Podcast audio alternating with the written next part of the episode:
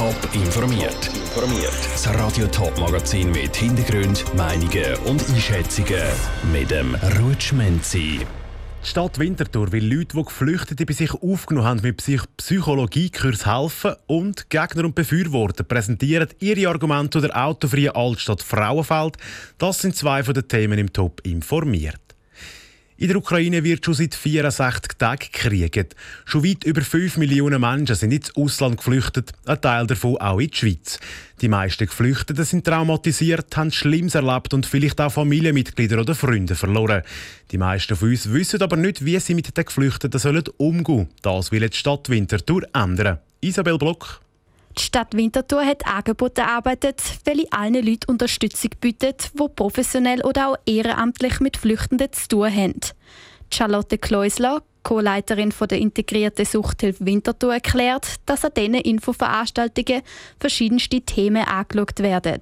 Es geht um Wissen zu Notfallpsychologie, zu Psychotraumatologie, also dass man gewisse Reaktionen von Menschen auf die enormen Belastungen dann auch kann einordnen Und es geht natürlich auch um Wissen zum Netzwerk. Was gibt es für Anlaufstellen, wenn es zum Beispiel eine weitergehende Beratung oder Behandlung bräuchte? Oft wissen nämlich die meisten Leute gar nicht, was zu beachten ist, wenn sie Flüchtenden helfen wollen.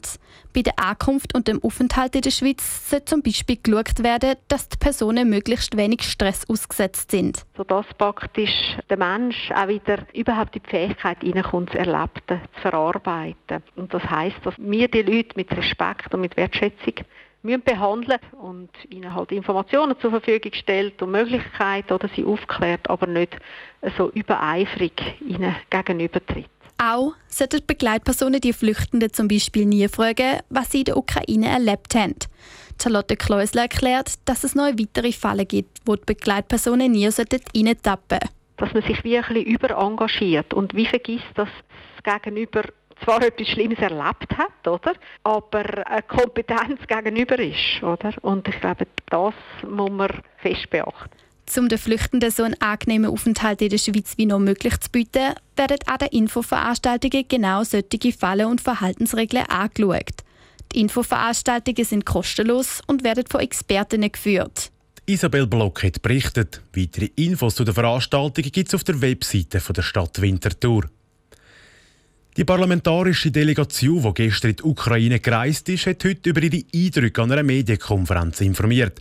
Die vier Nationalräte haben ihre Reise ins Kriegsgebiet aber auch verteidigt. Aus dem Bundeshaus berichtet Cosette Espinosa. Mut, Zuversicht und der unbändige Wille, ihr zerstörtes Land wieder aufzubauen.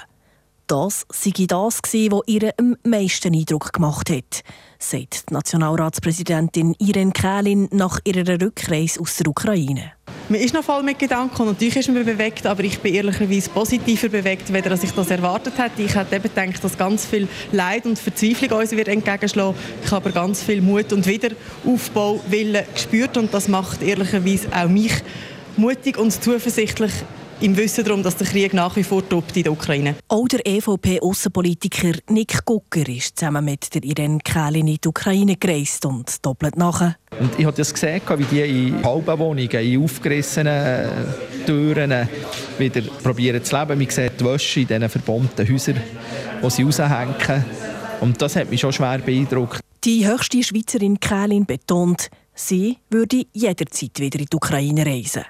Die Anwesenheit der Schweizer Delegation vor Ort sei wichtig gewesen, unter anderem um die nächsten politischen Schritte besser zu planen. Zum Vorwurf, die Reise beisse sich mit der Schweizer Neutralität, betont die Kählin nach der Medienkonferenz. Sie haben fünf Punkte erwähnt, die Sie dringend brauchen. Eine davor waren Waffen. Und ich habe in jedem Statement, das ich machen konnte, klar und deutlich gesagt, dass wir aufgrund unserer Neutralität nicht nur keine Waffen liefern wollen, sondern keine Waffen liefern können und auch nicht werden. Der SP-Nationalrat Roger Nordmann, der ebenfalls mit in die Ukraine gereist ist, ergänzt. Es war absolut legitim, nicht nur neutralitätspolitisch, sondern es war notwendig. Wir sind wegen der Sicherheit der Schweiz betroffen, wegen den Flüchtlingen, wegen der Energie.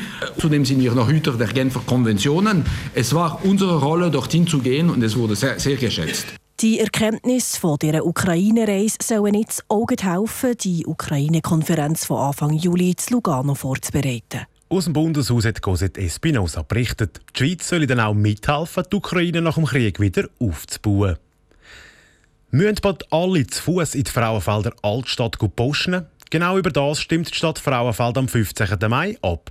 Mit einer Fußgängerzone soll die Altstadt nämlich belebter gemacht werden, was Gegner und Befürworter von der Vorlage halten, im Beitrag von Isabel Block und der Lucia Niffeler.